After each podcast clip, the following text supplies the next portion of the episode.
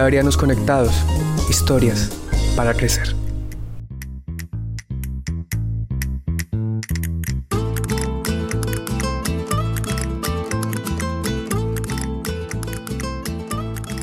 Bueno, reciban un cordial saludo desde el Colegio San Pedro Claver, Padre Rodolfo Abello, en esta idea de seguir contando historias. Hoy nos acompaña un gran amigo y compañero, que es el Padre José Fernando Posada, más conocido como el Padre Josefo.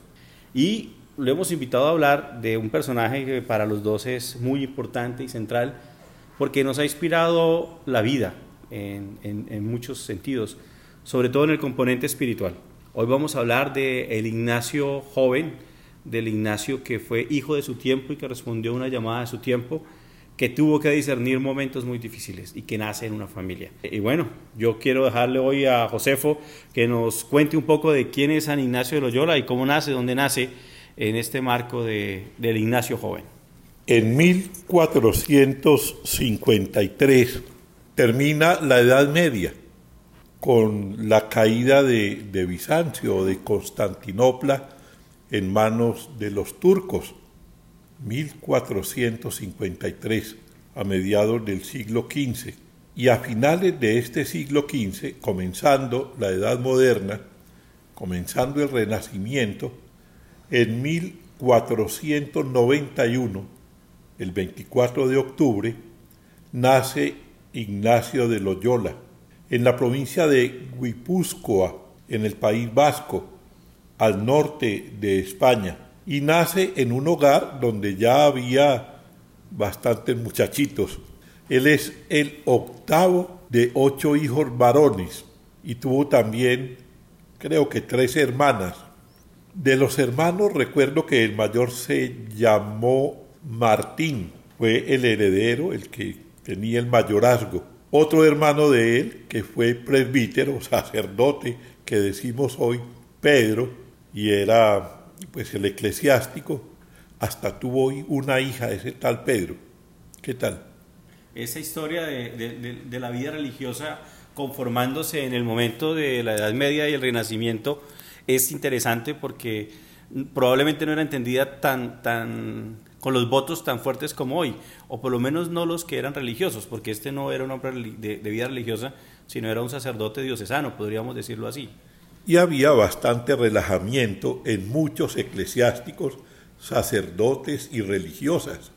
Un siglo después vamos a ver, antes de un siglo, a Teresa la Grande, Teresa de Ávila, con San Juan de la Cruz, reformando el Carmelo, la orden carmelita que andaba muy relajada. También vamos a ver que a comienzos del siglo XVI aparece un monje, un monje que ha tenido un influjo enorme en la vida de la Iglesia católica y de la cristiandad y del mundo, Martín Lutero, que antes de que Ignacio se convirtiera, ya estaba dando guerra, entre comillas, poniendo sus famosas tesis en la puerta de la Catedral de Worms.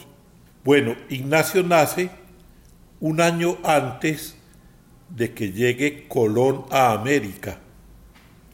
Entonces entendemos que Ignacio nace cuando están reinando en España los famosos reyes católicos, Isabel y Fernando es la primera gran unificación que va a vivir España, ¿no?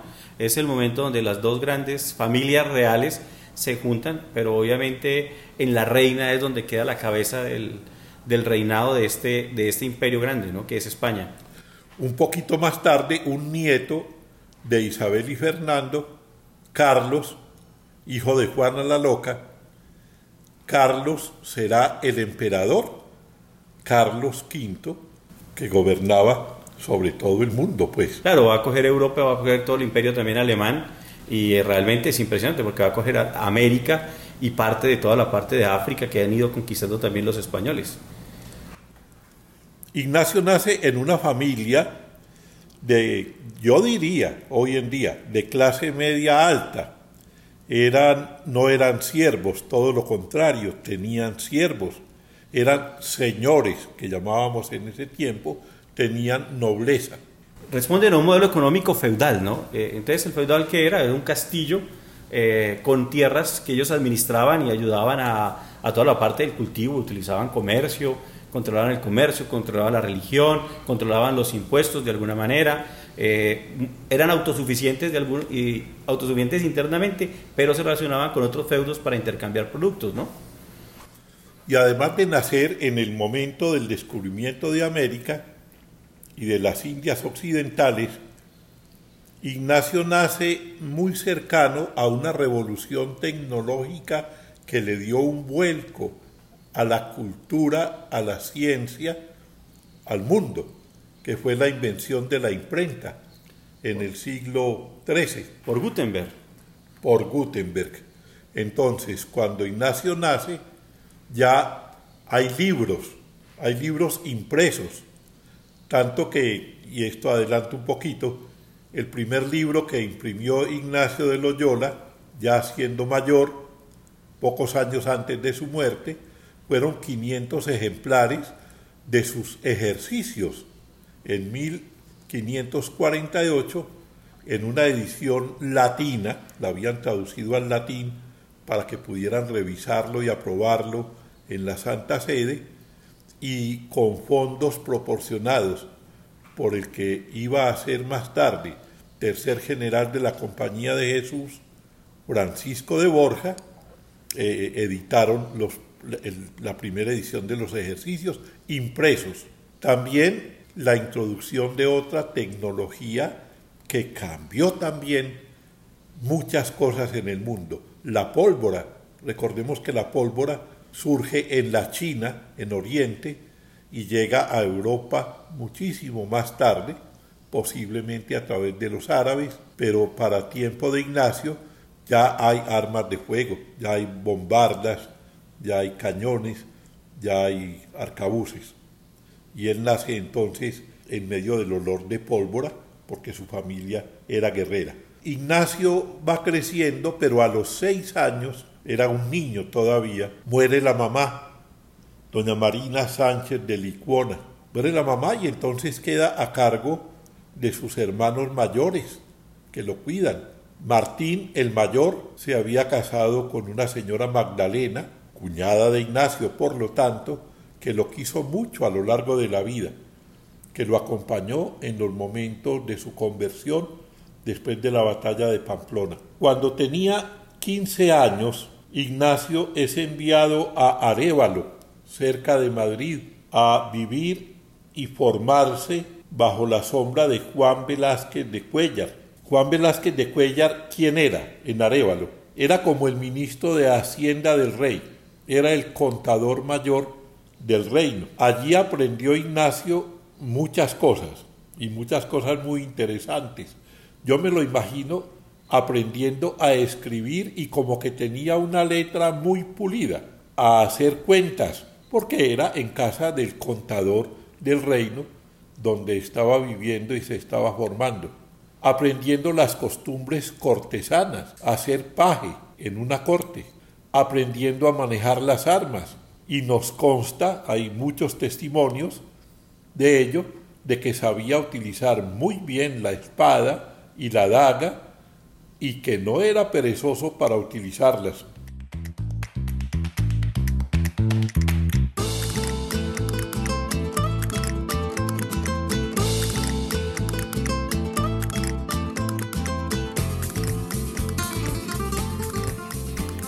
Mira, que yo creo que ahí empieza a marcarse una de las, de las de la tesis o el nombre que le hemos puesto hoy a este encuentro, y es que este es un hombre que responde a una época, ¿no? Eh, se forma en una cultura, se forma en un, eh, con unas costumbres, la danza, la literatura, la escritura.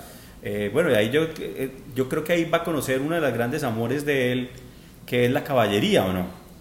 Sin duda, allí leyó a los, las novelas de Amadís de Gaula, y las otras novelas de caballería que tanto le gustaban, seguro que las leyó más de una vez. Y allí, muy posiblemente, comenzó a tener ideales de tener una dama como gran caballero, porque cerca de Arevalo, en Tordesillas, al occidente de Madrid, estaba el castillo donde estaba recluida Juana la Loca, hija de Fernando e Isabel los Católicos, mamá de Catalina. Y Catalina vivió muchos de sus años hasta que se fue a Portugal para ser casada con Juan III de Portugal. Vivió con su mamá allí en Tordesillas. Ignacio con la gente de Juan Velázquez de Cuellar, la esposa de Juan Velázquez de Cuellar, fue ama de, casa, como quien dice, o de palacio de la reina Juana la Loca. Allí vivía. Es, este hombre yo creo que le va a, brindar un mundo muy interesante porque le va a brindar un ideal de vida. Y ese ideal de vida es el que va a tener trasfondo muy probablemente en Loyola, en este hombre, en Íñigo, como lo conocemos. Eh, y es importante para él porque no solamente se va a encontrar con un mundo abierto, sino que yo creo que le va a empezar a abrir los horizontes de una cultura y de una manera de, de, principazgo y de reinazgo. Yo creo que eso va a influir tardíamente o mucho en la compañía de Jesús, en su manera de ser, cuando surja en la vida de Ignacio. Yo creo que Ignacio sí conoció a Catalina, la que después fue reina de Portugal, y que Catalina lo debió conocer a él. Yo creo que sí. Catalina después, siendo reina de Portugal, conoció muy bien a los jesuitas que Ignacio mandaba a Portugal, a los primeros compañeros de Jesús.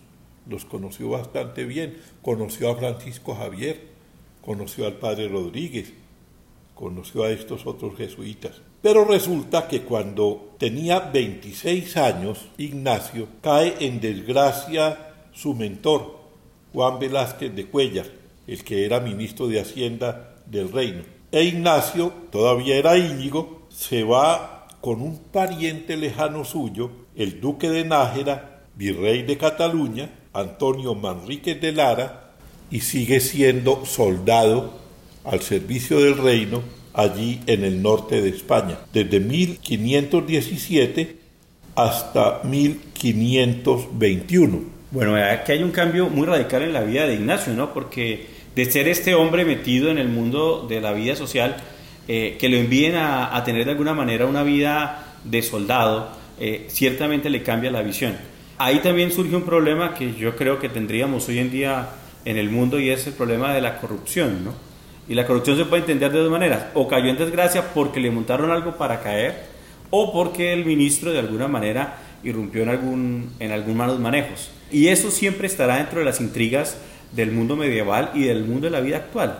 Y yo creo que uno, ante una desgracia de perder un, privilegio como este, que Ignacio se pueda reinventar como soldado, le da una gran capacidad como ser humano.